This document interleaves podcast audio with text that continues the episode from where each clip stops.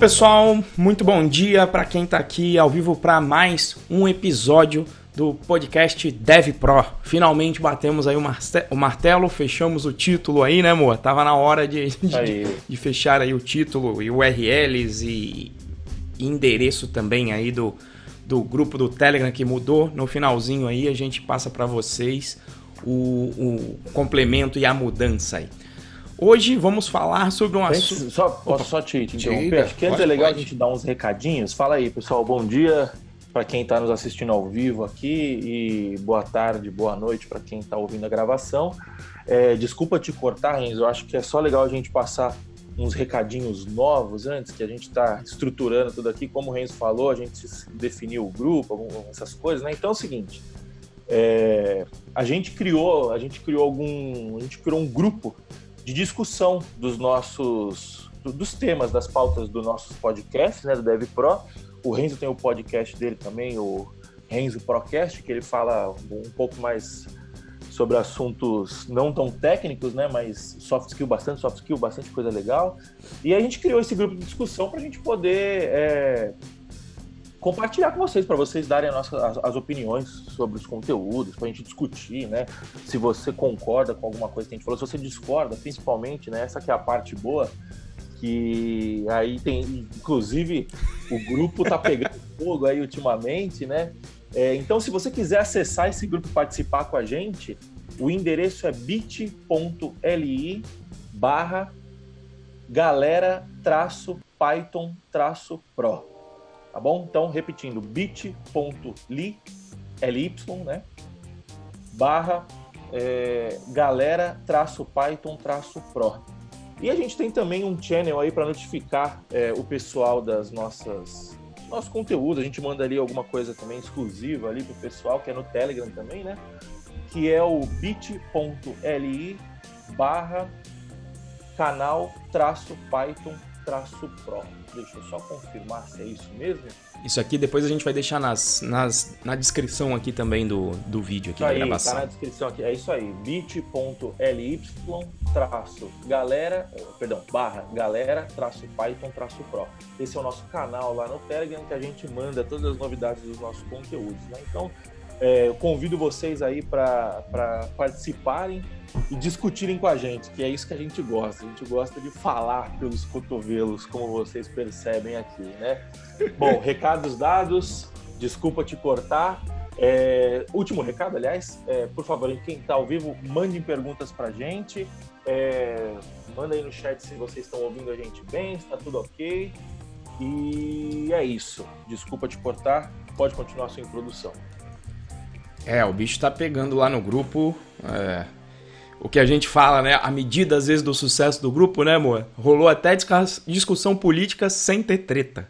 Isso, exatamente, cara. O, o, o, legal do nosso grupo é isso, que a gente pontos de vista, pontos, pontos de vistas completamente antagônicos e a gente discutindo o ponto de vista e não discutindo a pessoa, tem, querendo saber quem tá certo, quem tá errado. Porque a questão é o seguinte, ó, o objetivo não é estar tá certo, né? O objetivo é, é, refletir e validar as suas. Pelo menos esse é o meu objetivo, né? Validar as minhas, os, meus, os meus pontos de vista para ver se eles estão co coerentes. E, cara, se precisar mudar de ponto de vista, eu não tenho problema nenhum com isso. Eu também não. Se for mais vantajoso, essa é a ideia sempre, né? A é, ideia é, do, do, do leap of faith para evoluir. Mas vamos lá então. Falando em evolução. Falando em evolução, a gente vai tratar de um assunto também que é hiper comum é, na área de TI. E aí a gente vai tentar discutir algumas nuances, que é o tal do CLT, que vem de Consolidação das Leis Trabalhistas para o PJ, que é a atuação via pessoa jurídica. É, esse assunto é, é, bem quente porque, principalmente na área, e eu vou dizer que em várias áreas existem aí, mas em TI em particular é bastante. Outra que eu sei também, mercado financeiro, também bastante, e a gente vai discutir aí as razões, as formas de atuação, o que, que é melhor, não o que, que é melhor, o que não é, mas pontos positivos de cada uma dessas, dessas atuações. Se é melhor trabalhar como PJ, se é melhor trabalhar como como CLT de acordo com o seu perfil e vamos passar aí algumas indicações. O que, que você acha aí do assunto de hoje, Moa? Cara, esse é um assunto legal, né? É um assunto que às vezes é polêmico, o pessoal tem muita gente a favor, muita gente contra, né? Vai, vai muito de encontro ao. Vai muito de encontro a posições políticas, né? É, tem uma peculiaridade aí, eu sou, eu sou um grande fã do, do Flávio Augusto, o, do Geração de Valor, né? E, cara, ouvi muito tempo podcast dele, consumo bastante conteúdos dele, né? E ele é um, é um crítico voraz da, da CLT, como eu sou, como imagino que você deva ser também. E, e ele fala, né, que um, o, a CLT foi assinada pelo Getúlio Vargas num estádio de futebol. Então, tipo, estádio lotado, e aí ele foi e tal, pegou a caneta, assinou. Então, assim, você quer alguma coisa mais é, populista do que isso, sem dar o mérito, né? De, de bom, eu tenho minha opinião sobre CLT, mas não estou entrando no mérito aqui da CLT em si, mas é muito populismo, né? Então você já começa a entender aí mais ou menos, na minha visão, né? Obviamente, o, o viés da parada, né? Mas enfim. É, cara, é um assunto polêmico, é, é eu acho que, que tem bastante pano para manga, né? E eu acho que é legal a gente, a gente começar para mostrar como a intenção aqui não é simplesmente falar mal da CLT, né? Vamos conversar com as vantagens da CLT. eu estava fazendo a pauta aqui, eu, eu, eu, eu mandei a pauta pro Renzo depois, ele olhou depois e falou assim, porra, mas não tem vantagem nenhuma. eu me esforcei, mas enfim, é, tirando os nossos, as nossas, os nossos viés de lado, né? Obviamente tem vantagens, né? E, enfim, quais vantagens você enxerga na, na CLT, Renzo? Bom, é, para falar aqui o que foi colocado de vantagem, eu vou tentar, e, e aí é o que até mandaram também a, a outra coisa, né? Até antes de, disso, que seria bacana até pensando aqui, a gente pensa em trazer convidados até com opinião, opinião oposta. Então seria bem interessante trazer uma pessoa que é, realmente vivesse a CLT aqui na, na veia. A gente, a gente não. A gente não. Nós temos as, os nossos, nossos viéses são muito parecidos, né? Isso. Então a gente acaba. A gente acaba não debatendo aqui. Né? É. Mas mais pra frente, quem sabe. Mas eu vou tentar colocar um pouco aqui, digamos, porque toda vez que eu entro nesse assunto, eu converso com muitas pessoas do outro lado, né? Então, por exemplo, o contexto histórico de ser Getúlio, o que que, o que que eu ouço muito quando alguém fala, não, mas você sabe como era a indústria naquela época, o empresário, é, ele explora o empregado, e se não tiver regras, o, o empresário vai explorar mais ainda, então precisa ter regras. Nós ganhamos 8 horas de trabalho no máximo diária, com o um máximo de 40 horas semanais, com um descanso remunerado, então tem esse viés para quem acredita nisso, e para quem acredita nisso isso é uma vantagem. E as vantagens que vêm são todas as leis trabalhistas são vantagens para quem pensa dessa maneira, tá? Então esse é o viés que eu estou colocando aqui, não é o meu inclusive. Depois eu vou colocar nas coisas, mas tem gente que, que diz que isso é, que isso é o, o, a vantagem. Então são os direitos trabalhistas que são eles: seguro-desemprego, ou seja, Dependendo da tua faixa salarial, se você for mandado embora, você vai fazer jus ali. Tem as, as regras próprias, que seguro-desemprego eu nunca recebi, então sei só mais ou menos que eu acho que vai no máximo até seis meses. E tem as condições de você ter trabalhado dois anos, e etc. E dependendo da tua faixa salarial, etc. Então, seguro-desemprego, que é uma grana que você vai receber é, se você for mandado embora. Tem uma multa rescisória, que é em cima do FGTS, no valor de 40% desse valor é, que você vai receber se você for embora. Tem o próprio FGTS em si. É, tem aí vale alimentação, depende aí da empresa também, né? Mas vale alimentação, é, vale refeição, bônus uh, e vale transporte. Décimo terceiro e férias. Então isso já é o bojo que está todo incluso, que se dizem que são as vantagens para quem acredita é, nisso. E aí a gente vai discutir se isso é vantagem mesmo ou não. É, com relação a direitos trabalhistas, quer colocar algum ponto aí antes de colocar os outros, os outros fatores, é, que é o que a gente colocou talvez como vantagem de verdade? Ou... Sim, é, é, vamos lá, né? O...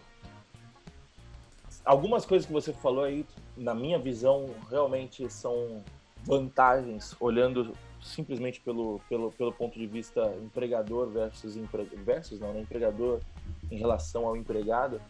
é, como o seguro-desemprego, por exemplo, é, realmente eu enxergo isso como uma, uma vantagem. Por que, que eu. E, e, e, e, o principal, né? Você falou de direitos trabalhistas, e aí eu não.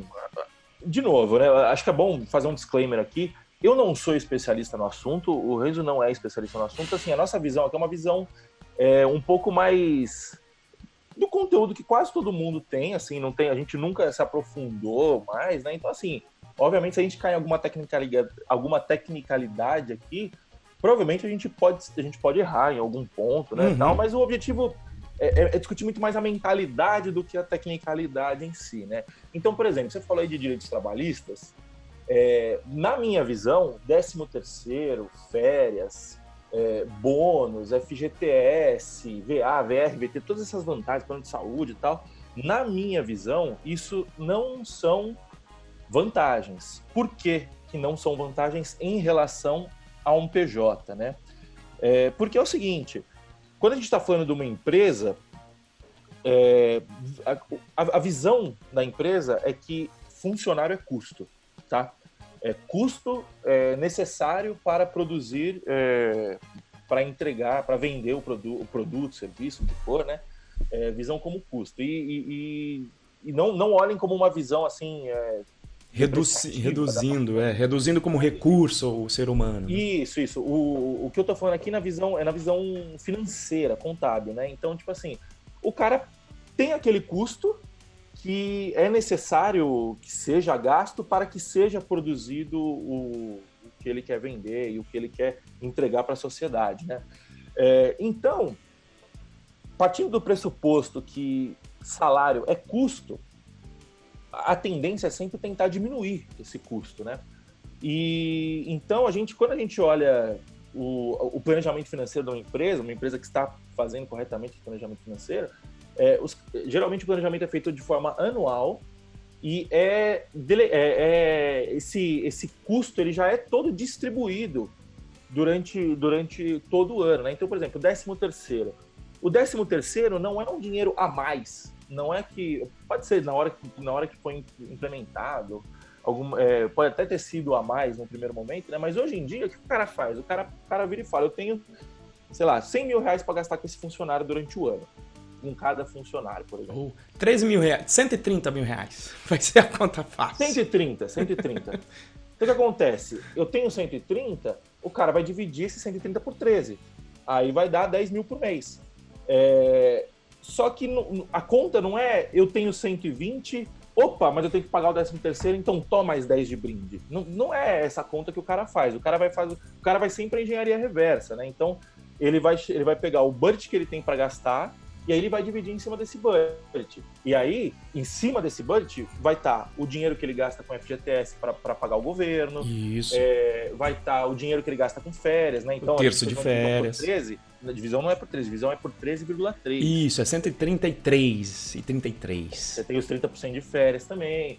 VA, VR, VT, são benefícios que, na verdade, não são benefícios porque já está, é, a, a, conta já foi feita com essa grana, você entendeu? Então, como a conta foi feita com essa grana, o, você não está ganhando mais ou você não está ganhando menos. O que, o que a gente está pegando é, em vez de você pegar um bolo e repartir em 12 pedaços, ou em 8 pedaços, ou sei lá, você está pegando o mesmo bolo e repartido em 13,3 pedaços e aí você separa um outro restinho do bolo que você divide também em outros pedaços, que é o FGTS, o VA, o VR, o VT. Então, assim, é, a, a, por, é, a porcionalidade, né? Você está fracionando esse bolo de forma diferente. Só isso. Então, na minha visão, isso não são vantagens, né? E eu acho que tem um, um, o seu ponto de vista, né? É um ponto de vista, eu acho que é o melhor ponto de vista que você colocou aqui na pauta, que é em relação à responsabilidade, né? O que, como você enxerga isso? É, e assim, só um detalhe: todas essas contas que o Moa tá falando, a gente não vai colocar aqui, porque eu já gravei uma porrada de podcast que eu vou deixar aqui no final para cada uma desses direitos trabalhistas e eu fiz uma live com o Jupyter Notebook mostrando as contas. Então, quem tiver curiosidade, é, depois a gente vai passar isso. É, com relação aos direitos trabalhistas, né? Eu, o que eu brinquei no meu podcast, inclusive, e aí colocando a minha posição agora assim, o meu viés, é que para mim não é direito, para mim é dever trabalhista. Por quê? Porque para mim direito é alguma coisa que é opcional. Para mim direito é algum, alguma coisa que é tão boa que ninguém que o Estado ele não precisa é, é, te, te, pedir ou, ou te pedir para fazer, né? Então se você vê os direitos fundamentais, sei lá, direito de ir e vir, o Estado está ali para manter o direito, mas desde o momento que você possa ir e vir, você não, não fica lá, ah, será que eu tenho a opção de não ir? Você, ninguém em sã consciência vai abrir mão daquele direito tá certo? Então, quando você tem um, um direito, ele é tão bom que o Estado não precisa te obrigar a tê-lo. Né? Então, pega aí quem tem direito à Bolsa Família. É, você acha que o Estado precisa ir lá pegar a pessoa e falar: olha, vai pegar lá o dinheiro no banco, por favor? Não precisa. Por quê? Porque é um direito, porque é uma grande vantagem para a pessoa. Então eu tenho essa. Te coage. Isso, ah, ele não precisa te. Eu tô te coagindo aí pegar o dinheiro no banco? Não. É, veja que parece um paradoxo. Agora, todos esses direitos trabalhistas, se for dentro da CLT, você não tem opção de abrir mão. Você não. Ó, não quero participar da Previdência. Ah, a gente nem colocou Previdência ali também, né? Que é outro. Verdade. Tá, INSS tá ali no bolo também, mas enfim. É, é, só mais um que é igualzinho aos outros, que a conta é o que o Moa falou. Pro, pro empresário, quem vai tirar a grana, ele tem que fazer essa conta reversa. E o empresário gaiato que não faz a conta reversa por inexperiência ou por qualquer razão que seja, a chance dele quebrar no primeiro ano é grande, porque se ele não fizer a conta reversa, ele não vai poder chegar lá e falar, oh, pelo amor de Deus, me dá um FGTS aí. Ah, eu não sabia, toma aqui. Não, ele vai levar uma paulada e vai fechar as portas. Então ele tem que fazer essa conta reversa sempre. E isso até complica o processo do, das pessoas empreenderem, porque você vai ter que conhecer tudo isso aqui para poder começar. Ao risco de que se você não conhecer, você pode fechar as portas, né? Então, assim, a vantagem aí que o, que o, que o Moa coloca como menos burocracia, a gente está falando da vantagem do ponto de vista, digamos aí, do colaborador. Porque para o empresário é muito mais burocrata. E é justamente para quem você está terceirizando a burocrata. Você está terceirizando como colaborador a burocrata para o seu patrão, que vai ter que saber todas essas regras, você não precisa saber muito, né? E você está terceirizando isso então para as regras que o, o, Estado brasileiro disse que são as mais adequadas. Então, realmente, você não vai ter que se esquentar a cabeça em fazer conta com FGTS, com NSS, etc. Você não vai ter que fazer essas contas. Seu patrão vai ter que fazer. Você não e você está delegando isso. Então, eu acho que a vantagem seria essa: passar a responsabilidade da sua vida, para quem não quer ter essa responsabilidade, passar essa responsabilidade para outras pessoas, correndo um certo risco. E o outro ponto é só que também ir para o PJ depende da faixa salarial. Então, para quem ganha muito pouco, também é vantagem, obviamente, estar aí dentro da, das CLTs, onde muito pouco, o limite, quando eu fiz o meu Jupyter Notebook ali, abaixo de dois mil reais. Abaixo de dois mil reais, realmente é melhor ser CLT. Tá? É, e, e, aí, Moa, faz sentido?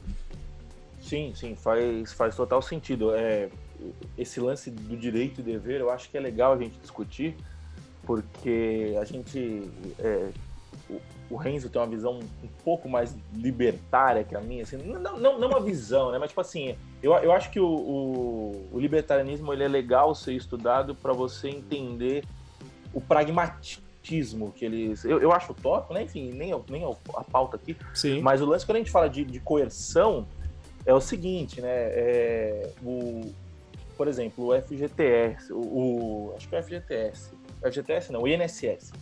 Se você trabalha é, como CLT, se você está registrado, tem uma carteira de trabalho e tal, você não tem a opção de não pagar o INSS. Se você não pagar, você vai estar tá, você vai estar tá cometendo uma irregularidade. Não sei se é um crime, não sei se é uma irregularidade fiscal, mas você vai estar irregular. E você vai sofrer sanções do Estado caso você seja pego não pagando o INSS. É, então, isso é uma coerção. Se a gente for fazer um, um paralelo, seria mais ou menos. É, imagina o, Rio de Janeiro, um morro no Rio de Janeiro dominado pela milícia. Aí o cara vira e fala assim: olha, você tem opção de, de, de pagar. Quem, quem assistiu Tropa de Elite 2, se eu não me engano, aparece isso. Você tem opção de pagar aqui é, 50 reais por mês para a gente fazer a segurança aí do seu comércio, alguma coisa assim. Aí o cara fala: ah, tá bom, mas eu não quero pagar. Ela fala, olha, se você não pagar, as, coisas acontecem, é perigoso tal.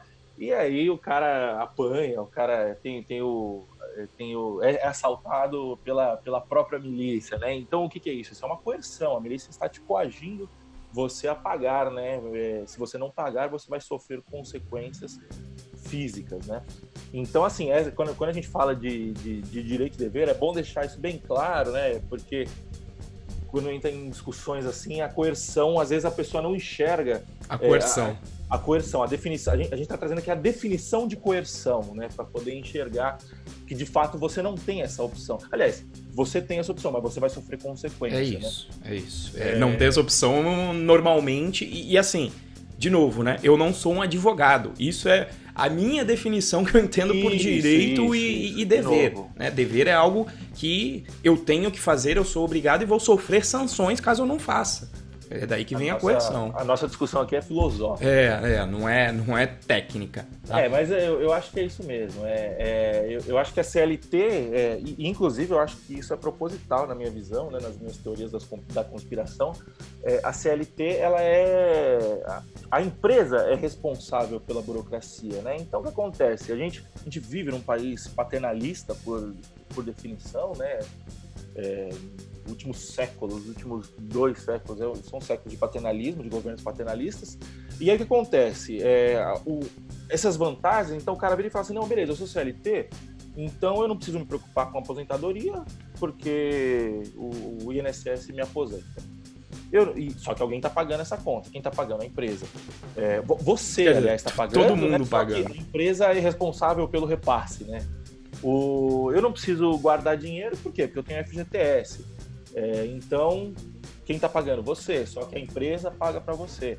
É, eu não preciso pagar plano de saúde, por quê? Porque a empresa paga o meu plano de saúde. Então, assim, é, to, toda, to, toda a responsabilidade de, de você que você tem, as responsabilidades em relação à segurança, né, a, a sua segurança, a, a, sua precaução, né, a sua prevenção, ela acaba sendo terceirizada para a empresa, né? Então isso é uma vantagem do ponto de vista de quem não quer se preocupar com isso, né? Vantagem entre imensas aspas, né? Mas enfim. Bom, é, eu, beleza, a gente já falou muito bem aqui da CLT. Agora vamos falar bem. Eu, eu acho que a gente falhou nisso, mas, mas tudo bem.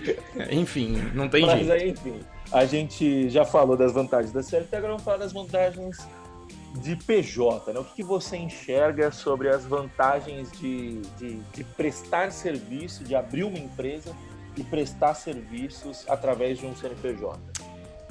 Bom, vamos para a vantagem do, do PJ. É, e aí, eu, eu, não sei se já cabe a gente fazer a desculpa. Que eu não vi, na nossa pauta a gente não, não colocou explícito o PJ versus o PJ, né? Tá, tá, tá mais lá pro final. Ah, tá lá? Então tá bom. Então, então deixa aqui o PJ. Então, a primeira grande vantagem e óbvia é são, na verdade, os impostos. Tá? Os impostos, é, é, eles já saltam aos olhos. Eu coloquei, depois eu vou colocar aqui, a gente vai mencionar a talk que eu coloquei um Jupyter Notebook. Eu estava até abrindo ele aqui, só para é, ele ainda está abrindo aqui. Só para ter uma noção de quanto fica na mesa. Tem várias considerações, inclusive essa é uma conta complicada, porque a regra é muito cabulosa, né? Porque quanto mais você ganha aí como CLT, você vai levar uma bordoada de imposto de renda na pessoa física, que na PJ hoje em dia, na, na legislação atual do Brasil, você não vai levar. É, se você, e aí é o que a gente vai falar de postura, você tem a postura de negociar as suas condições. Então vai ser uma negociação quando você for prestar o seu serviço de empresa para empresa.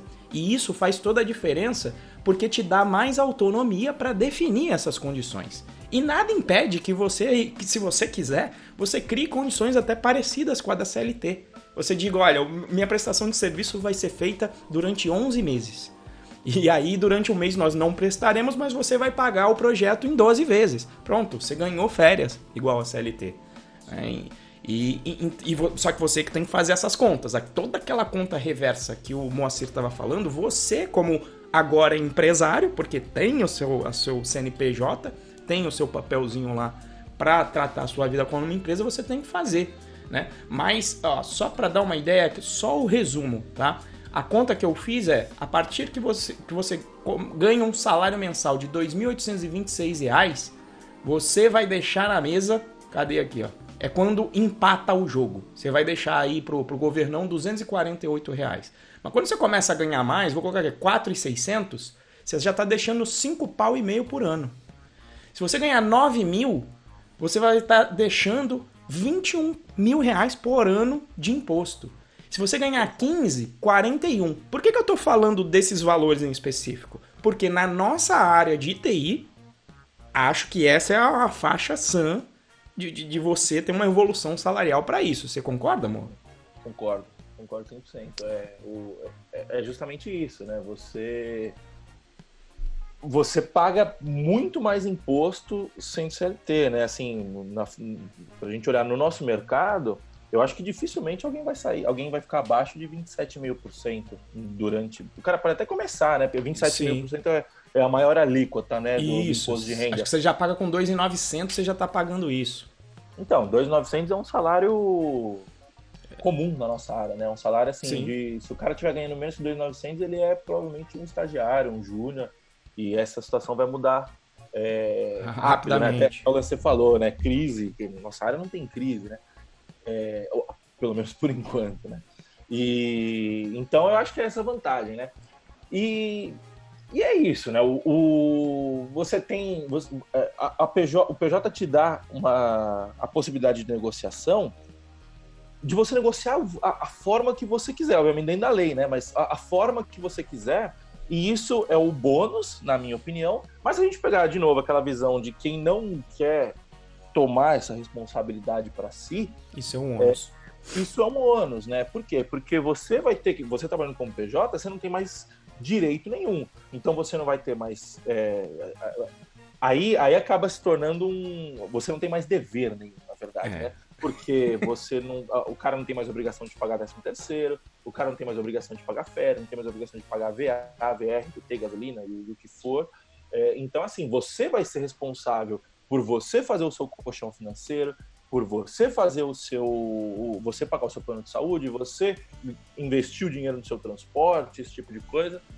Então, é, isso é uma vantagem, porque traz, o, na minha visão, é uma vantagem, porque traz o custo para o seu lado, traz a, a gestão desse custo para o seu lado.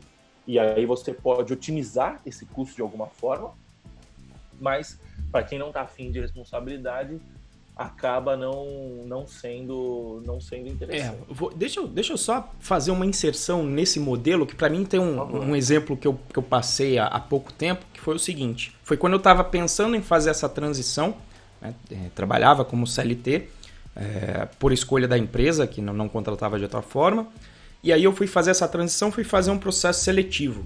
E aí o que eu falo para os outros de que o, o CLT é um modelo tão fechadinho que às vezes mesmo quem contrata e faz isso todo dia é, é, já está com aquele modelo fechado. Eu fui fazer um processo seletivo, cheguei ao final dele e aí a pessoa, a gente estava discutindo, ela falou pretensão, eu falei, olha, eu não consigo falar de pretensão salarial agora, é, porque eu ainda não sei quais são as condições de trabalho. E aí eu dei um exemplo, falei, por quê? Porque, por exemplo, agora eu quero trabalhar só 32 horas, porque eu quero duas manhãs para ficar com a minha família. Tá? É, e aí a pessoa falou assim, não, mas a vaga é para CLT. E aí, como eu, eu, a gente não é especialista, mas a gente conhece muita coisa. Eu falei, ué, mas a, a CLT diz o máximo que você pode trabalhar. Ela não diz o mínimo. Ela não diz que você não pode trabalhar 32 horas. O contrato da CLT é livre para isso. Mas, na cabeça das pessoas, você nunca pergunta assim para ela quando ela é CLT, você não pergunta quantas horas você trabalha. Ou, se você pergunta, você está pensando em duas opções. Você está pensando em 40 ou 44 horas. Ou seja, você trabalha no sábado ou não. Então veja um arranjo que ficou mais difícil porque era CLT e a pessoa bugou, bugou o sistema, não sabia como fazer, porque o padrão do RH quase. Ou seja, ninguém nunca fez essa pergunta para essa pessoa em, em, vários anos de empresa, para ter noção de como o modelo é fechado. Então, já no PJ, como eu tenho a liberdade de colocar o contrato, é muito simples. Olha, o contrato deste projeto está previsto aqui, prestação de serviço é, como prestação de, de para a construção de software e serão trabalhadas 32 horas semanais. Nos dias Y, X e Z, com maleabilidade pronto, está escrito no contrato as condições que eu queria para mim. Que, que, óbvio, é, é, do, é do, com o meu problema. Então veja que não é nem nada relacionado ao CLT e não é algo que o CLT não prevê que seria eu poder trabalhar 32 horas. Mas, normalmente, já tá tão incrustado na, na cabeça das pessoas que a mulher vai não, mas é CLT. Eu falei, uma coisa não tem nada a ver com a outra. Toca o barco aí, moça. Desculpa aí a, a interrupção. Não, é isso aí. O, o, e, e, inclusive, né, eu acho que. Eu vou falar um pouquinho. Acho que a gente vai falar um pouquinho disso mais na frente, mas você vê que o próprio modelo CLT ele é limitado à venda de horas. É, então, se você quiser atrelar a sua, a sua remuneração a desempenho e performance, por exemplo, via CLT, eu, eu acho que dá, mas é, mas, tipo assim, é muito travado. Eu não. É, é, é dá. Muito... Dá, na, na, dá, eu já vi. Na, na Red Hat tinha isso, né? Você tem, sendo uma empresa de, de cunho americano, a gente tinha, tem a participação nos lucros. Mas até isso eu achei cabuloso, porque eu não conhecia. Quando eu recebo lá o meu primeiro bônus, eu olhei e tinha um valor que eu achei até que estava sendo descontado, né? Porque o Olerite vem com aquelas siglas, eu falei, tá sendo descontado, e depois eu olhei, não, isso aqui tá um valor positivo. Mas que. Óbvio que aí eu, eu falei, bom, não preciso perguntar muito para ninguém, deixa eu pesquisar, porque. Deixa eu ver aqui o que aconteceu. Até isso tem que ter, boa, a engenharia reversa. Porque quando eles fazem lá a distribuição de lucros, na legislação você tem que prever um proporcional ao descanso remunerado. Então, na prática é o seguinte: você dá lá é, 100 reais de, de, de, bônus, você tem que dar a mais porque tem o descanso remunerado, tal, tal, tal. Então, você tem que colocar 25% a mais. Então, ou seja, é, é mais um campo minado para o empre, empreendedor que tá do lado, ah não, quero, quero fazer negócio, quero que o colaborador participe aqui do meu lucro. Aí ele vai com todas as boas intenções do mundo e fala, não, eu vou pegar aqui o lucro, ó, vamos, vamos pegar e vamos dividir tudo aqui. Vou dividir com vocês tudo. Aí, daqui a pouco ele faz isso, vem o fiscalzinho e fala, olha, faltou aqui 25%, porque você tem um descanso remunerado, etc mais uma chance dele falir se ele não souber essa regra. E eu não sabia. Eu descobri porque eu vi no Lerite e falei, mas o que é isso aqui que surgiu? Eu conheci isso também. É, rapaz, porque, assim, até para você dividir o lucro, tem regra bizarra. Então, de novo, você vai ter que fazer a conta reversa, né? Você vai falar, bom, se eu quero dar 100 e tem 25, vou ter que fazer a conta reversa para chegar lá no número. Não, vou dar 80 porque aí com aquele extra que o governo me disse que eu tenho que dar, vai dar os 100 que eu queria né? O, o, que eu tenho disponível, não é nem o que eu queria, é, mas o que eu tenho disponível para não fechar a minha empresa. Então, assim, é. É, eu, eu acho que o, a questão é, é que essa. Existe uma mentalidade, aí, de novo, né? Estamos entrando na, na opinião. Existe uma mentalidade de que o patrão no Brasil é uma fonte infinita de dinheiro. Um amigo, um amigo meu uma vez falou, falou isso para mim, eu falei, cara, faz total sentido isso, né? A visão brasileira é que o patrão é uma fonte infinita de dinheiro. E aí o que acontece? Aí o cara quer distribuir lucro, aí o cara vira e fala assim: não, então tá bom, você vai distribuir lucro, mas me dá mais 25%. Só que, é, de novo, a gente entra na história do bolo. É, é, a porção é a mesma, não importa o quanto que você vai distribuir isso ou não. É, é, é, muito importante entender, e é óbvio isso, mas não é óbvio, que o dinheiro não nasce em árvore, não existe almoço grátis. Você entendeu? É, então você virar e falar assim, não, eu quero mais 25% referente a, a hora ao, ao, ao, descanso remunerado. É, você, o que você está falando, o que vai acontecer na prática é beleza. Eu, em vez de eu, de eu pegar essa parte e te dar, eu estou pegando essa parte te dando e depois essa parte te dando. E, e, e não mudou, você entendeu? Você transformou você pegou 100% e dividiu de forma diferente só. É só isso. É isso. É. é essa sempre a conta que você, como empreendedor, tem que fazer, porque senão você corre o risco de fechar a porta, né? Então, é, eu, eu também tô, tô, tirando esse viés, eu tô sempre tratando sempre de boa fé, tanto de colaborador quanto do empresário, né? Exatamente. E isso é um ponto importante, muito importante citar, que é o seguinte: toda vez que, que, que, que, essas discussões começam, né, sobre ah, o, a, a, gente, a gente considera empresário o cara que, que tá no mesmo, praticamente no mesmo barco do, do, do, do, do contratado, né, do, do empregado, no sentido de, tipo assim, cara, eu quero gerar valor e eu quero é, entregar valor para a sociedade de, de, uma forma isso, geral. Dentro da legislação, da legislação, sem querer explorar ninguém e querendo que o meu time isso. cresça com colaboração, que em particular também eu, eu, foi só a empresa assim que eu trabalhei, eu nunca entrei numa empresa filha da mãe, apesar de eu saber que existe. Tá? Exatamente, existe, existe. existe. Se, não, se, não existisse, se não existisse, nós não teríamos essa discussão aqui, é. né? É, então, tipo assim, ah, oligopólio, é, campeão nacional, é, essa, essa galera que, que é são os amigos do rei, digamos assim, né? É, esse, esse, e, o cara, e o cara quer explorar o funcionário, o cara quer. O, o patrão é filho da puta. Na minha visão, esse, esse empresário é, não, não, é o empresário que eu, que eu tô falando. Eu tô falando do empresário que quer gerar valor, entendeu? É. é, que, que, na minha visão é a grande maioria. E, e que é pintado como um, um como bicho-papão, de uma, uma forma geral, né? Então, assim, tá pegando é, é, os maus, você está pegando uma exceção que são maus e eles estão responsáveis pela fama de todos, né? E não é Isso. é todo. O Renzo é um empresário, eu sou um empresário. O dono de restaurante, o pipoqueiro da esquina é um empresário. O é. pipoqueiro é... da esquina é um empresário. É, e assim, esse é o grosso. Esse é o grosso dos empresários no Brasil, são os pequenos e médios que muitas vezes não vão ter esse conhecimento e vão fechar as portas. Então, sempre que eu tô falando vai fechar as portas, eu tô pensando nesse cara que tá tendo que matar um leão por dia, não é? Esquece esse negócio de empreiteiro, isso aí, é. isso, isso, aí não é, não é o que a gente está falando, tá? É, a gente está falando de, desse perfil, né?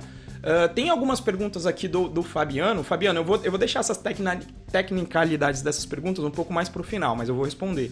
Só o Cava aqui colocou um comentário que eu acho bem pertinente, Omor, que ele falou: após esse exemplo da distribuição de lucros, me parece que a CLT é ruim tanto para o trabalhador como para o empregado. Ó, essa, essa é a nossa visão, né?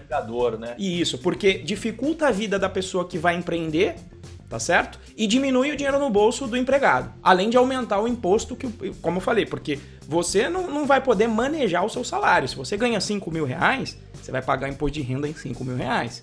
Se você tem um PJ, você consegue manejar para que você não pague isso tudo de imposto, tá? E o governo, e o governo joga esse ônus justamente para o empresário que é pro que é pro trabalhador não se não vê. né? isso. E aí o que acontece? Ele vira pro, vira pro empresário e fala empresário você você não quanto que eu tenho quanto que eu tenho que pagar de imposto? O empresário pergunta. O cara fala não sei. Aí fala mas e se eu pagar e se eu pagar errado? Você vai se ferrar. E é se eu pagar atrasado? Você vai se ferrar. Então tipo assim é se vira. Tá aqui esse livro de 10 mil páginas para você entender como funciona a legislação brasileira, legislação trabalhista brasileira, e se vira. E, e aí o que acontece? Se o cara não fizer isso, ele toma multa. Então, ou seja, é mais um custo para o empresário e esse custo vai refletir no seu salário, vai refletir no, no preço que você paga no produto no final e, e, e tira esse ônus do trabalhador justamente para o trabalhador não ter esse, essa, é, esse gasto energético, né? Isso. E, e se revoltar e olhar e virar e falar assim, porra, mas peraí, eu pago 27 mil por cento de imposto de renda na pessoa física. Na hora de consumir, eu pago mais ou menos, na média, também 50% de imposto. Quer dizer que 75% do, meu, do, do dinheiro que eu gero fica para o Estado?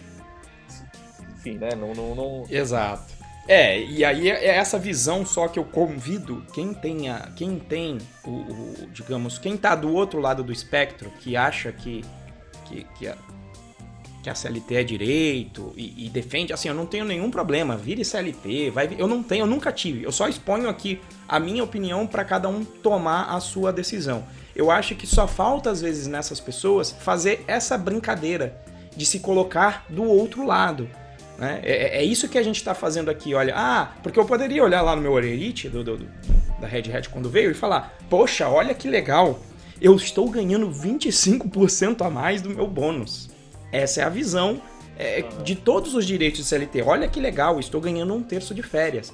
E aí você tem que ter o, né, você tem que parar e falar, vou tentar me travestir do outro lado. Se eu sou o, o patrão, né, como gosto, se eu sou empreendedor e você olha isso, é a chance de você quebrar. Então você tem que fazer a conta reversa, tá? Então é, é só isso que eu convido. Tente pensar do outro lado quando você for tomar a sua decisão também. É, qual, qual é o ônus, qual é o bônus, o que está trazendo? Será que você pagaria e levaria essa pancada para casa? Se você está do outro lado, você vai ver o seu lado de, de, empresário. Então você não vai, você vai ter que fazer a conta reversa, porque senão você fecha.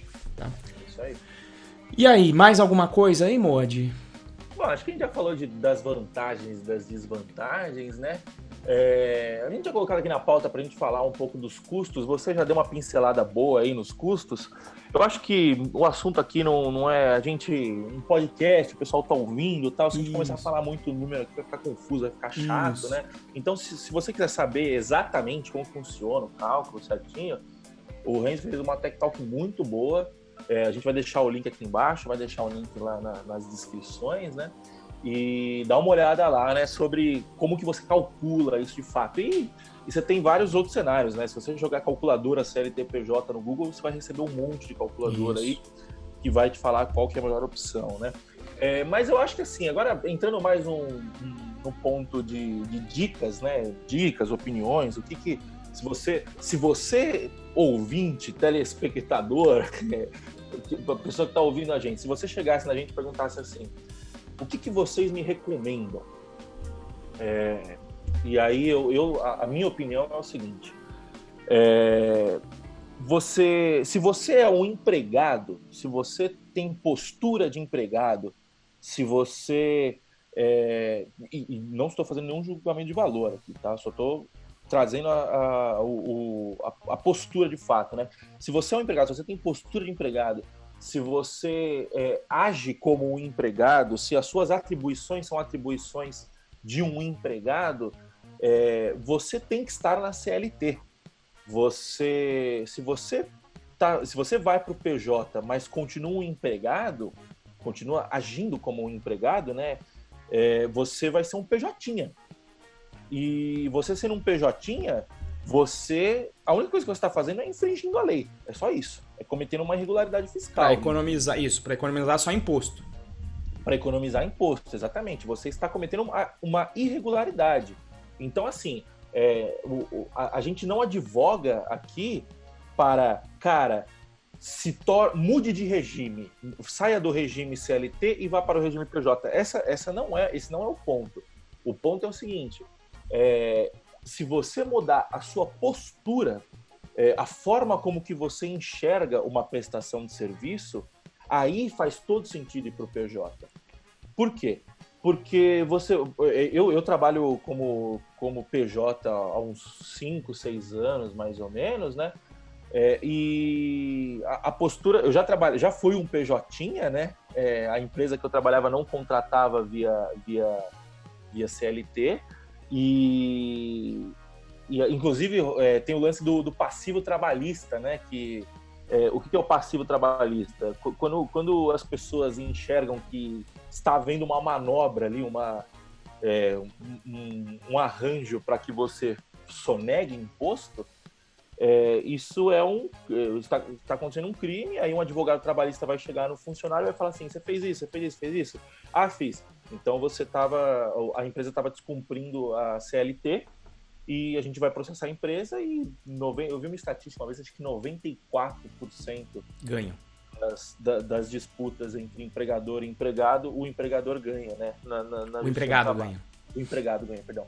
E então, é, o que vai estar acontecendo é que você está cometendo uma irregularidade. Então, o que acontece? Quando você trabalha como PJ, eu fui entendendo isso, né? Eu comecei falando do que eu trabalho há 5, 6 anos, eu fui entendendo isso, que é o quê? É você lidar de. Você está prestando um serviço para um cliente.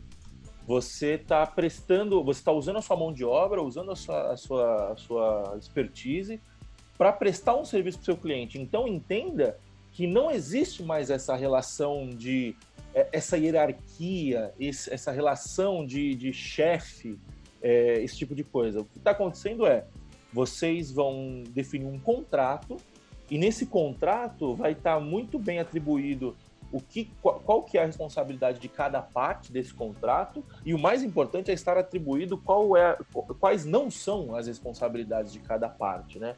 É, então, quando você entende isso, você entende que você está numa relação de pares, numa relação de igual para igual. Você não está mais numa relação de hierarquia, onde você, onde seu chefe vira para você e fala, não, mas eu estou mandando, você tem que fazer. É, obviamente que sempre há uma, uma, uma, escolha, né, de você fazer ou não, tal. Mas o lance é o seguinte: a sua relação é você, como prestador de serviço, você é uma parte de um contrato. E você entendendo isso, você muda a forma de como você está prestando serviço. Então, o que vai acontecer? O cara vai virar para você e vai falar assim: olha, é, eu quero te contratar como PJ, mas você tem que estar aqui às 8 e sair às 17. Aí você vai chegar no seu empregador e vai falar assim, tá, mas por que que eu... No seu, no seu empregador não, no seu contratante, né? Você vai virar e falar assim, mas por que, que eu tenho que estar aqui às 8 e sair às 17? Sendo que o meu trabalho, eu não, eu não atendo público, eu não faço suporte, eu, fa, eu faço desenvolvimento de software. O cara vai falar assim, não, porque essa é a regra da empresa e todo mundo que trabalha na empresa tem que seguir por essa regra. Aí você vai falar, não, mas eu não trabalho para você, eu presto serviço para você. E, coincidentemente, eu presto serviço alocado dentro da sua empresa, mas eu sou um prestador de serviço, eu não sou um funcionário. Então, se eu não sou um funcionário, eu não tenho que seguir regra de ninguém, eu não tenho que seguir regra de funcionário. É, eu tenho que seguir o que está acordado no nosso, no nosso contrato. É, Para mim, não faz sentido entrar às 8 e sair às 17. Te, gente, nós temos essa, essa regra, né? Aí o cara vai falar assim, é, não, mas a gente tem que ter essa regra. Então tá, então isso vai pro, isso vai pro contrato. E aí você começa a negociar. Você vai virar e falar assim, se não faz sentido para você, uma das opções é você virar e falar assim, bom, isso daqui não faz sentido, eu não vou trabalhar para você. Uhum. É, outra opção é você virar e falar assim, então tá, mas já que eu tenho que entrar às 8 e sair às 17, é, vamos colocar, a gente vai colocar aí um adicional de dois mil reais por mês para todos para o mês que eu, que eu cumpri exatamente essa carga horária. Você entendeu? Então, o que, que você está fazendo? Você está pegando, você tá pegando condições e você não está simplesmente seguindo essas condições, você está negociando, discutindo essas condições. Aí o cara vai virar para você e vai falar assim: não, não vou pagar dois mil reais a mais só porque você chegou no horário. Aí você vai virar para o cara e vai falar assim: então, então, já que não tem nenhuma vantagem, já que você não enxerga essa vantagem de eu chegar no horário, eu vou trabalhar a hora que eu quiser, eu vou chegar aqui a hora que eu quiser. Tô dando um exemplo aqui, é meio, meio maluco esse exemplo, mas é só para tentar é, é, é só para tentar enxergar que, que você não está sendo mais um funcionário. Se você estiver sendo funcionário, você vai estar descoberto, porque você vai ser a parte fraca da negociação. Sim. O cara vai virar, porque aí o cara não tem, uma, o cara, é, não tem desvantagem nenhuma pro, pro, pro, empregador. O cara vai virar e falar assim: não, eu estava pagando. É, a conta que o, pessoal, que, o, que o pessoal geralmente faz é para é, o, o, custo do salário do, do, do, colaborador geralmente custa o dobro para a empresa. Né? Então, se você ganha 100 mil reais no ano, via de regra, você vai custar 200 mil para a empresa. Né? A conta é mais ou menos essa, e de forma simplificada. Então, o cara vai falar assim: bom, eu estou contratando o cara como PJ, é, em vez de eu gastar 200, eu estou gastando 150, e ele continua sendo meu empregado. Isso. Aí que gera o passivo trabalhista, que aí, esse, que aí se você está numa situação dessa, por favor, procure um advogado e coloque seu empregador no pau, porque é, é, vocês estão cometendo uma irregularidade. Isso. E empregador, se estiver fazendo isso, tome a ciência, trate aí o. E você tem um passivo trabalhista. É, porque você está com um passivo trabalhista, né? Agora, as duas partes ganham, mesmo assim, nessa irregularidade, as duas partes ganham, né? Porque o empresário ele vai pagar menos, vamos supor, nesse caso aí que o Moa falou, você ganha 100 lá na, na carteira, etc. E ele está pagando 200. Então ele vai pagar 150 e você vai pagar muito menos porque você não vai pagar um imposto de renda absurdo que é o da pessoa física. Então você também vai ganhar. É um ganha-ganha para os dois. Só quem deixa de te assaltar é realmente o governo, tá? É, é tem, tem, que ser no português um pouco claro. Aqui o Fabiano fez uma pergunta que eu acho que cabe aqui, já que você falou nisso, Moa, que é como foi a virada de chave desse pensamento de CLT para PJ? Cara, a minha demorou, hein? Eu trabalhei uns três anos mais ou menos como PJ, até entender que eu era um empresário. É, eu, e aí, o que, o que é entender que eu era um empresário? É aprender o básico de administração de empresas. O que é o básico de administração de empresas? É você saber fazer um controle contábil, é, não simplesmente fazer um controle financeiro, qual é a diferença? Né? O controle financeiro você controla fluxo de caixa. O controle contábil você controla o, a, o cenário financeiro completo da sua empresa, né? O quanto que você tem para receber, o quanto que você tem de, de custo para frente, né? Você consegue o, o, o, controle o controle financeiro você enxerga só o dia de hoje e o passado e o controle contábil você enxerga o passado, o dia de hoje e o futuro também, né? É, esse foi um dos do, uma, uma das viradas de chave Outra virada de chave foi entender o mínimo de legislação, de, de, de contabilidade, né, de, de, fiscal, legislação fiscal. Né? Então, é, o que é KNAI, quanto de imposto eu pago em cada KNAI, como que eu, é, como que a, como que o meu serviço se enquadra, em, em qual, é, o que é o KNAI, né? KNAI é, não lembro a, a sigla agora, mas é basicamente uma lista de, de infinitas possibilidades de prestação de serviço e venda de produto, né? Então, toda vez que você emite uma nota fiscal, você relaciona ela a um KNAI, né? E a sua empresa precisa fazer, é, é, a sua empresa tem que ter esses KNAIs no, no, no, no, contrato social dela, né? Então, o que acontece? Cada KNAI paga uma porcentagem de imposto diferente, né? Existe uma série de outras questões tributárias. Então, se você é um MEI, por exemplo, é, você não pode prestar serviço de desenvolvimento porque o KNAI de, de desenvolvimento de software não está é, contemplado no, no, no, no MEI, né? Como microempreendedor individual. Você tem uma outra modalidade que é o EI, que é o empreendedor individual, e essa modalidade é que a maioria das pessoas trabalham, como que são PJ estão nessa modalidade, porque você não precisa de um sócio, e aí você pode você pode abrir uma empresa sozinho e tal, só que tem uma, uma outra série de questões que quando você está numa, numa empresa limitada com o EI, você não tem, você mistura pessoa física com pessoa jurídica, né? Esse foi outro ponto importante também, aprender a separar o que, que é pessoa física do que, que é pessoa jurídica. Então, a minha, a minha empresa hoje, ela tem é, o caixa dela PJ, é, aliás, a, a, minha empresa tem o caixa dela, né, na verdade, né? E, e, o, e eu, como pessoa física, tenho outro caixa, né? E esses caixas não se misturam de forma alguma. É, a, o dinheiro da empresa é o dinheiro da empresa e o, o meu dinheiro é o meu dinheiro. Se eu quiser fazer, se eu quiser tirar dinheiro da empresa e colocar no meu bolso, eu, eu só posso fazer isso via distribuição de lucro ou via Prolabore, você entendeu? E aí existem é, a, a, os cenários em que é certo usar o Prolabore, existem os cenários em que é certo usar a distribuição de lucro. Então, assim, essa, essa, essa, esse panorama básico do, de o que é ser um empresário foi o que virou a chave para mim. E men, men, mentalmente falando, né, a mentalidade é de entender que eu não tenho patrão, eu tenho cliente. Você entendeu? E cliente, é, como que é que o Mises fala? Que cliente é o. Não tem um ser mais frio e calculista do que o cliente. Exatamente. Você acha patrão ruim?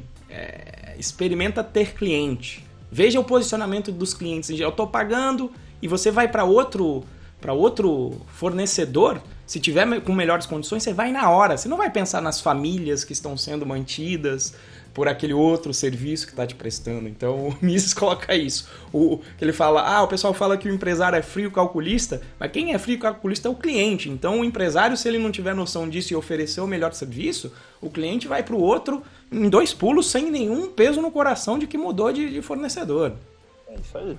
E, então, é, é, ter essa visão, eu acho que eu acho que foi foi a virada de chave, né? E quando eu comecei a entender que eu tinha cliente, eu, é, consequentemente você começa a entender que, porra, se eu quero manter meu cliente, eu tenho que prestar um bom serviço.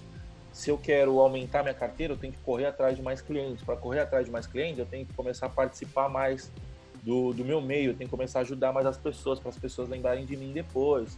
Então, assim, aí quando você vira essa chave, aí sim você é um PJ, de fato, né? Porque na verdade você é o quê? Você é uma empresa. Você entendeu? Tem alguma coisa aí para complementar? Cara, eu acho que o, o Moa colocou todas as partes técnicas, inclusive até eu fui evoluindo com o Moa aí, né, de fazer esse controle financeiro aí com, com a empresa aí agora. Estou chegando lá, é, tive que fazer essa mudança toda, mas eu gostaria de colocar um ponto com relação a isso, Fabiano, é, que, que, que, é uma mudança que eu acho que a gente fala aqui bastante, né? Que é a mudança do gerar valor também. E isso, inclusive, essa mentalidade, eu acho que independe de se você está trabalhando no regime de CLT ou se você está sendo empresa como PJ. Porque se você, mesmo sendo CLT, você começar com essa postura, você vai deixar de ser o que a gente chama aí, ou pelo menos eu ouvi a primeira vez o Henrique Bastos falando o termo e eu, eu gosto bastante. Você vai ser. Qual que é o pensamento do empregado? É aquele cara que vai para o trabalho, ele recebe, uh, inclusive tem lá, eu acho que eu nem vou comentar aqui, tem um outro, um outro link muito bom, mas eu, eu é, do Rick Gervais sobre isso é que eu não vou,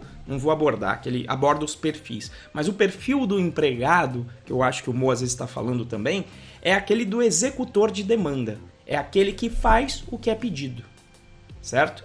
Pode ser até com uma certa presteza, mas ele faz o que é pedido. Por quê? Primeiro porque ele não se sente à vontade para levantar a mão e falar: olha, isso poderia ser feito diferente. Olha, já que o nosso objetivo do negócio é esse, por que, que a gente não faz dessa outra forma aqui? Porque vai gerar muito mais valor. Então, você pode ter essa postura até como CLT. E, em geral, quem tem essa postura, mesmo com CLT, do que eu estou acostumado de ver, em geral também é quem sobe na carreira como CLT rápido. Né? Então, é essa postura de enxergar em entrega de valor que eu acho que você praticamente tem que ter para fazer essa virada como PJ e encarar aí o, o como o, as pessoas com quem você está fazendo negócio como clientes, eu acho que é muito válido se você é CLT também. Porque aí você começa a contestar, você começa a colocar opiniões, você começa a gerar mais valor e aí você pode ser também mais valorizado na empresa. Então, para mim, a mudança veio, é, pelo menos dessa mentalidade já como CLT. Quando, independente do regime, eu, ah, tem que fazer isso, vamos, vamos fazer. Então, participava mais da empresa. Né? E também impondo, sabendo dizer não, acho que a, a gente estava na discussão ontem no grupo sobre isso, aprender a dizer não, que é importante para os dois lados também, porque principalmente quando você for PJ. Por quê? Porque se você virou a empresa e você virou a chave, como o Moa falou, agora não tem ninguém para te proteger digamos aí, não tem o, o Estado paternalista para dizer as regras são essa. As regras não existem. Então, se você não se impor e disser ou não, como foi o exemplo do Moa, ah, você vai trabalhar de 8 às 17. Então, se você não disser não, você vai ser entubado. Então, você tem que aprender a negociar. Acho que esse é o ponto. Você tem que aprender a negociar visando gerar valor para o seu cliente e, em consequência, poder capturar uma parte desse valor para você também. E aí, Mo? Isso aí, isso aí concordo 100%. Em gênero, número e degrau. É, é isso aí, cara. Eu acho que eu acho que a gente deixou bem claro aqui, né? E eu acho que é, se você tentando resumir todo o nosso caldo aqui, é, em que situação que eu indico PJ, em que situação que eu indico CLT? Primeiro, financeiramente falando, se você ganha menos de dois mil reais eu acho que vale muito mais a pena você estar num regime CLT. É... E tem esse lance até da, da, da, carteira verde e amarela, né? Que eu acho que vai ser meio que uma. Meio termo, né? É, é, se sair, né? É, eu tô, eu tô por fora disso. Mas eu acho que aí pode até ser o caso, né? Mas enfim, é, o... então assim, você ganha menos, beleza. E, e, se você. Só que assim, cara, CLT ganhando menos de 2.900, né? Que era a conta. CLT 2 e. Eu não cheguei no número exato, exato, mas foi aqui, ó. A partir de 2.826, você já tá deixando 200 reais pro governo. Por exemplo, só pra gente ter uma coisa. Com então, mil... vai, assim, abaixo de 3 mil reais, é, a CLT isso, é mais vantajosa. Isso. Só que mentalidade de cara eu preciso ganhar mais logo e preciso me posicionar Exato. como um prestador de serviço, né? como um gerador de valor. Eu acho Isso. que essa é a forma mais melhor de, se, de, de definir. Eu, eu diria é. que ele deve empatar em 2,5. Esse é o ponto do empate. Que inclusive você, se você tiver já vislumbrando que você quer ser esse prestador de serviço, possivelmente com 2,5 você já vá para você já ir aprendendo com volumes de grana menor o como é que você faz a gestão dessa coisa. Como é que você faz a gestão da empresa, né? E aí, cara, se você. E, e se você. E, e, onde que a gente indica o PJ, né? O PJ eu indico para quem quer ser um gerador de valor, de fato, né? Para quem quer gerar valor. Por quê? Porque gerando valor via. É, através de uma empresa, você tem muito mais possibilidades de arranjos que sejam mais vantajosos para você. Então, é, por exemplo, se você quiser.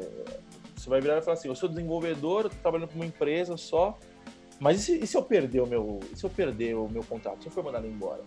Você está colocando todo, toda a sua renda, todo o seu faturamento numa cesta só, né? Você está colocando todos os ovos numa cesta só. Se você perder, você perde tudo na hora.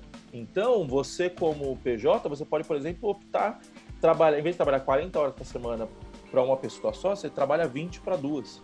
Entendeu? Então, é, você, você passa a ter dois clientes. E quando você tem dois clientes, se você perder um, você ainda tem o outro entendeu? Então a, a, catástrofe não é tão grande, né? Então eu não, eu, não, eu não vejo como fazer isso via CLT, eu acho que não dá, eu acho que CLT você só pode Você só pode ter um contrato CLT, Não, eu acho. Pode ter vários, só que aí a gente, a gente entra naquela coisa. É, igual, veja, Veja o que você falou, acho que não pode. Por que, que você acha que não pode? Porque a CLT é tão enraizada que são 40 horas, bicho, que a galera acha que só pode ter um. Você pode ter vários, você pode ter quantos você quiser. Mas aí eu pergunto: quantos realmente tem?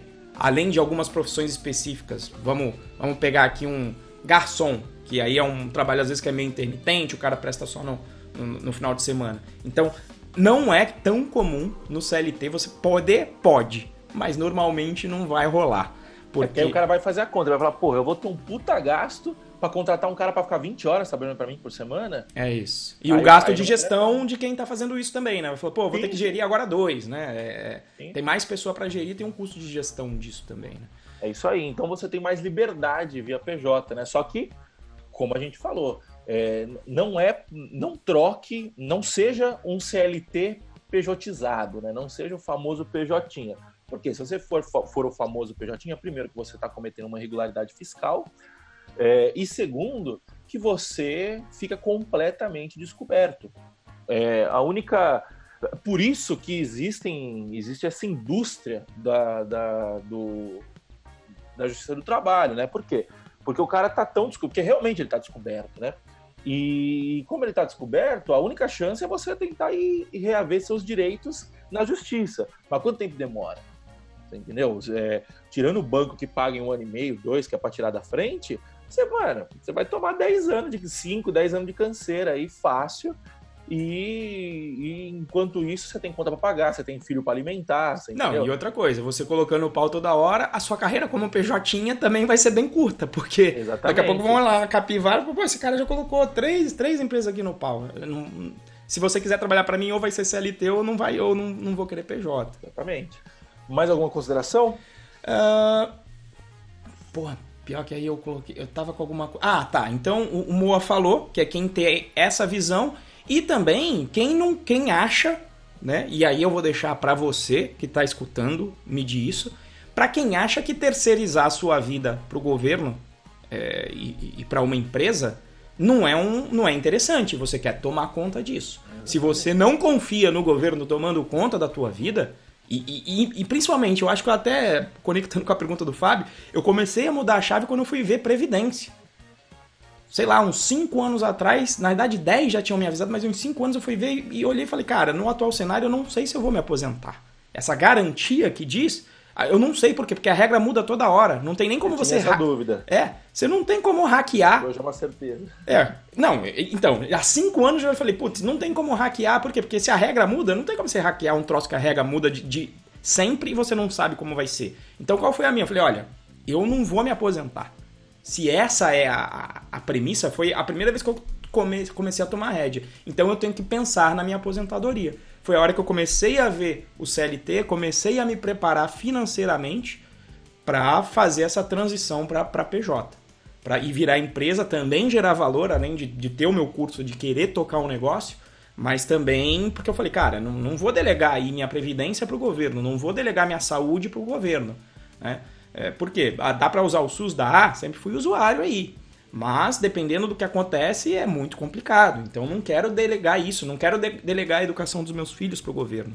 Não quero delegar nada disso. Então, como é que eu é, é economizo essa grana que eu daria para o governo e eu tomo conta disso? Então, eu acho que é essa vontade de se responsabilizar também para a sua vida é para quem eu indicaria o, o PJ. É, eu acho, que, eu acho que o resumo é o seguinte, né? Toda vez que a gente fala sobre esse lance de terceirização, de responsabilidade, é, o, o, questionamento que eu sempre faço é: você confia em político? Exato. Se você não confia em político, é, é, se você pensa que você não confia em político, o que está acontecendo é o seguinte: você está confiando, você está confiando a sua aposentadoria, ou seja, você está confiando a sua velhice a um político, vai ser o período que você não vai ter força de trabalho, a sua força de, de, a sua força de produção vai ser muito menor e vai ser o período que você mais vai precisar de dinheiro para manter sua saúde. Você está confiando a sua segurança, a sua, a sua, a sua saúde a um político, se você depender do SUS, se você não tiver um plano de saúde. Então é o seguinte, se você não confia em toda vez que eu pergunto, você pergunta para uma pessoa, você confia em político, a pessoa via de regra responde não. Se você não confia num político, como que você está confiando a sua velhice a e a sua, sua saúde? a sua saúde e a sua estabilidade financeira. É, está sendo incoerente, você entendeu? Você, você não está percebendo isso, mas está sendo incoerente. E aí a pessoa vira e fala assim, porra, faz sentido. Se eu não confio, eu tô... Cara, ó, hoje é 29 de novembro, às 9h28 da manhã. 29 de novembro de 2019, às 9h28 da manhã. Não vai ter aposentadoria para nossa geração.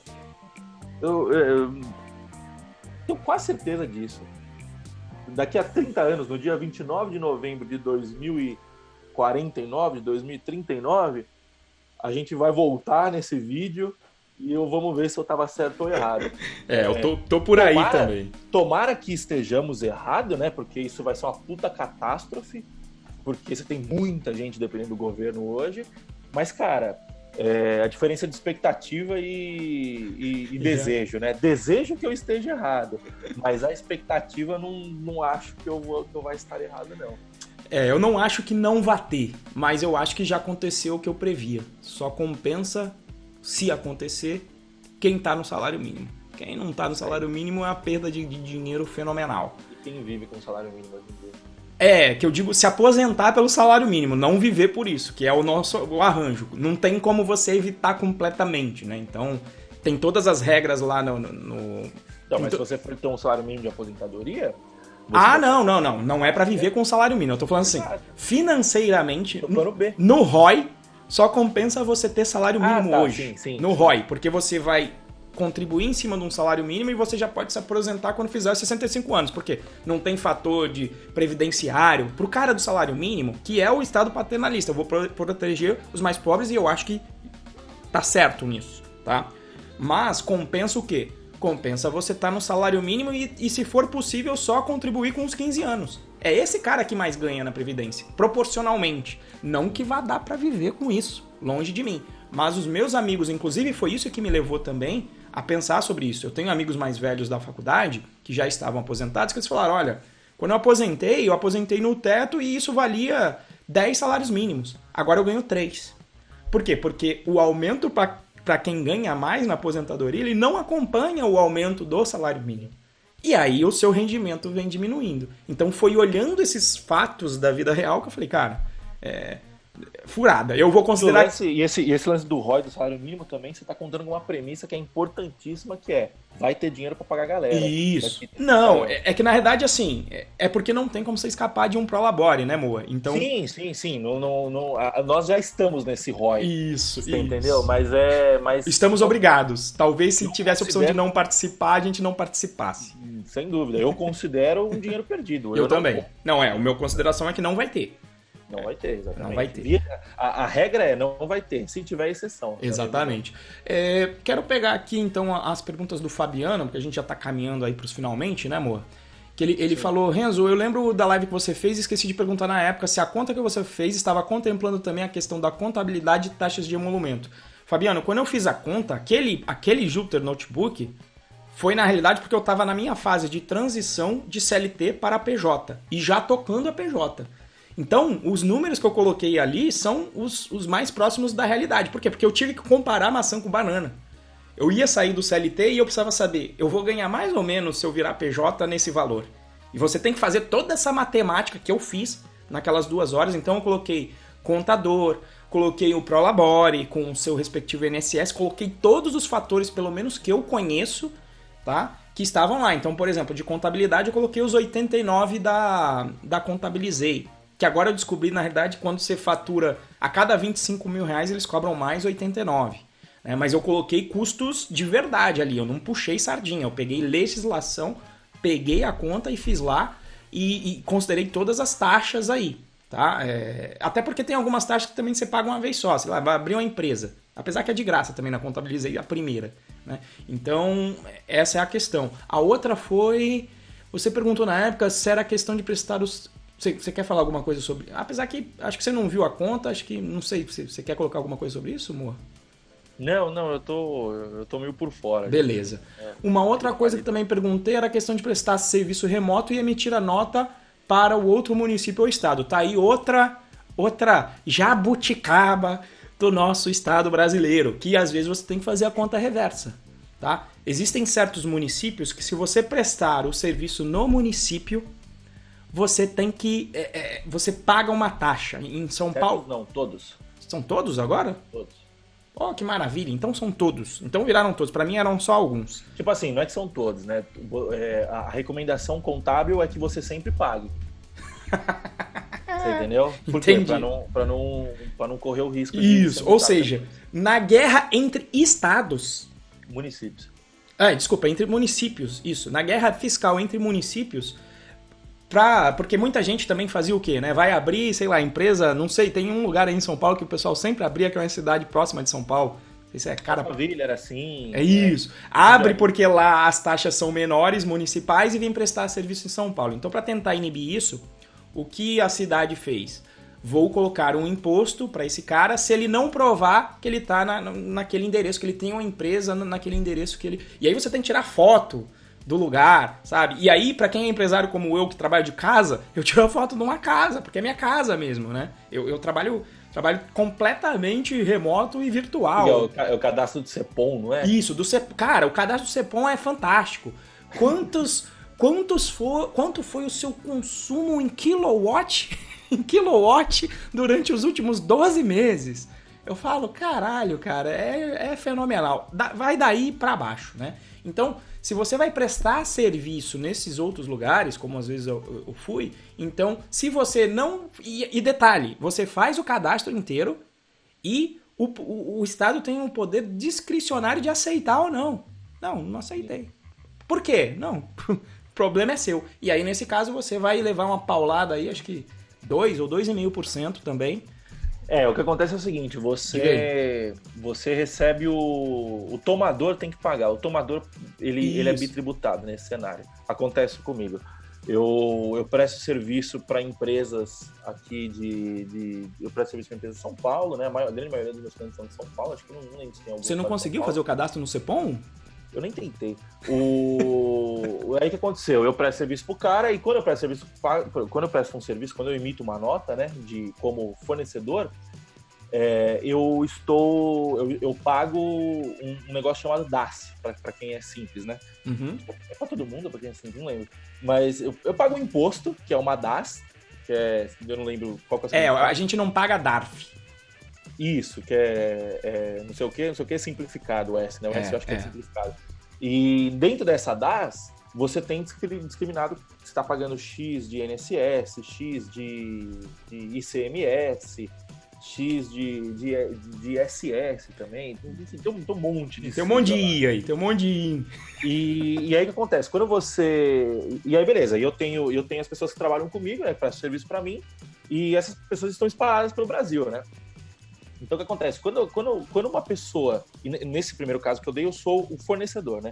E aí, quando o meu fornecedor emite uma nota para mim é, de prestação de serviço, aí nesse caso eu estou sendo o tomador desse serviço. E eu, como tomador, na cidade de São Paulo, o município de São Paulo me obriga, me obriga não, né? Ele, ele fala assim para mim, olha, é o seguinte, essa, esse, acho que é o ISS que é em cima disso. É. Esse imposto aqui, é, eu quero recolher, porque o, o serviço está sendo, tá sendo prestado na minha cidade. Aí o cara, aí a cidade lá, por exemplo, tem um, um dos, um dos do, do, pessoal que trabalha comigo, é o, ele tá em Juiz de Fora. E aí o cara de Juiz de Fora vai virar, a cidade de Juiz de Fora vai virar e falar assim, não, mas peraí, você tá, você tá prestando serviço na minha cidade. Então você vai pagar o ISS aqui. E aí o que acontece? Quando o cara toma o, o serviço, ele, quando o cara presta o serviço, ele paga o ISS, e quando eu tomo, eu tenho que pagar aqui também, se não tiver esse cadastro no CEPOM. Você entendeu? Ah, não, mas aí o. Então vamos lá. Aí o cadastro tem que ser do tomador. Tem que ser dele lá, né? Tem que ser, tem que ser do tomador. Tem que ser dele. Ele tem que fazer o cadastro no CEPOM para você não pagar, tá? Mas é assim, aí vem as, as, os detalhes que, que, que são bizarros. É, esse serviço, se ele tá prestando lá, na prática, ele não deveria pagar. E aí começa para vocês verem que é a zona. É, é, é, é uma zona. complicado e... e, e esse é o custo. Que... Esse é o, isso, isso é o exemplo do custo Brasil, gente. É isso, é isso tá vendo? É um monte de regra que para você empreender tá cheio de campo minado. Quer dizer, você até você está empreendendo, você presta o seu serviço. Eu já fiz isso e na primeira lambada eu, eu aprendi isso com lambada. Essa eu não aprendi vendo. Essa eu aprendi é Chegou lá, eu falei, era o valor X, veio o X menos alguma coisa, eu falei, olha, me emitiram a nota errada aí. Aí a pessoa falou, não, não emitiu não, é porque tem aqui o SS. Foi quando eu aprendi esse tal de CEPOM. Né? E aí, e aí veja, é, é, você levando a lambada sem saber. E se você não está pronto, não, tá, não coloca ali um, não tem um colchão para estar tá preparado para isso, é o caso da sua empresa fechar. Então, para quem não conhece o que, que é o tal do custo Brasil, que falam toda hora, é isso. Você, se você vai tentar empreender, bicho, tem um monte de coisa para dar errado, e em particular o governo colocando essas barreiras. Então é por isso que o pessoal fala: ah, o estrangeiro vai vir, vai vir. Imagina só, a gente que está aqui não conhece as regras direito, vivendo isso há tantos anos, imagina uma pessoa para vir de fora. Então, assim, apesar de não querer levar para um âmbito, não é político em si, mas as regras, como elas funcionam, então é isso que se fala de risco Brasil. Né? É, é quando você vê que para fazer esses impostos a empresa tem que ter um, principalmente as grandes, porque aí o processo é mais complexo, você precisa ter um puta sistema elaborado para conseguir calcular qual é o imposto. E não é que você não quer pagar, é que às vezes você não consegue nem calcular. Para calcular o quanto você tem que pagar, você não tem a certeza de que aquele valor é o correto. E aí você tem que ter um escritório de gente só para fazer isso. Então, assim, a, a minha a minha indignação costuma ser com isso. Se tinha que ser mais simples. Ou, é. por exemplo, alguém mencionou o MEI. O MEI tá aí um exemplo de legislação. Posso, de... posso só te cortar rapidinho? Manda, manda, manda. É, eu, eu, eu tive um imprevisto aqui. Você toca o final aí? Toco, toco. Manda Beleza? bala aí. Desculpa, desculpa, gente. Eu preciso, eu preciso sair. Servidor caiu, servidor Mas... caiu, olha lá. É, deu um imprevisto aqui, mas é isso aí. Eu concordo com tudo que o Enzo falou. E já, já vou finalizar, já vou finalizar aqui. Sejam, sejam um PJ sempre que possível. Valeu, pessoal. um abraço, até mais. Até mais. Bom, é, acho, que, acho que é isso então. Então, por exemplo, a legislação do MEI que você tem aí, se aquilo fosse para todo mundo que está começando, para mim aquilo é legislação de primeiro mundo. É, é simples, né? Olha, você fatura até 81 mil reais agora e você vai pagar hoje 60, 60 reais de imposto por mês. Acabou. A regra é simples. Qualquer idiota consegue chegar, né? Qualquer idiota como eu consegue fazer a regra. Bom, beleza, se eu faturei menos de 80 mil, eu pago 81 reais. Isso só poderia o limite ser maior e ter uma liberdade maior, mas foi uma, uma legislação que, que foi boa. O único problema é que não abrange todas as empresas. Né? É, inclusive, só alguns quinais que... Ah, saiu aqui.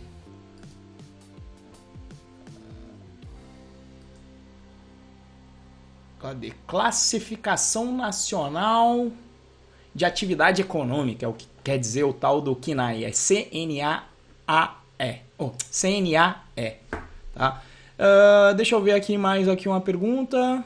Virada chave. Aqui o Cava tinha falado que acredita que muitos têm medo do PJ pela sensação de instabilidade, porque a CLT traz a impressão de maior vínculo, mesmo que o PJ tenha contrato. Exatamente, Cava. E quando o pessoal fala de estabilidade, para mim, o que garante a estabilidade é, é um troço que também é, é, um pouco.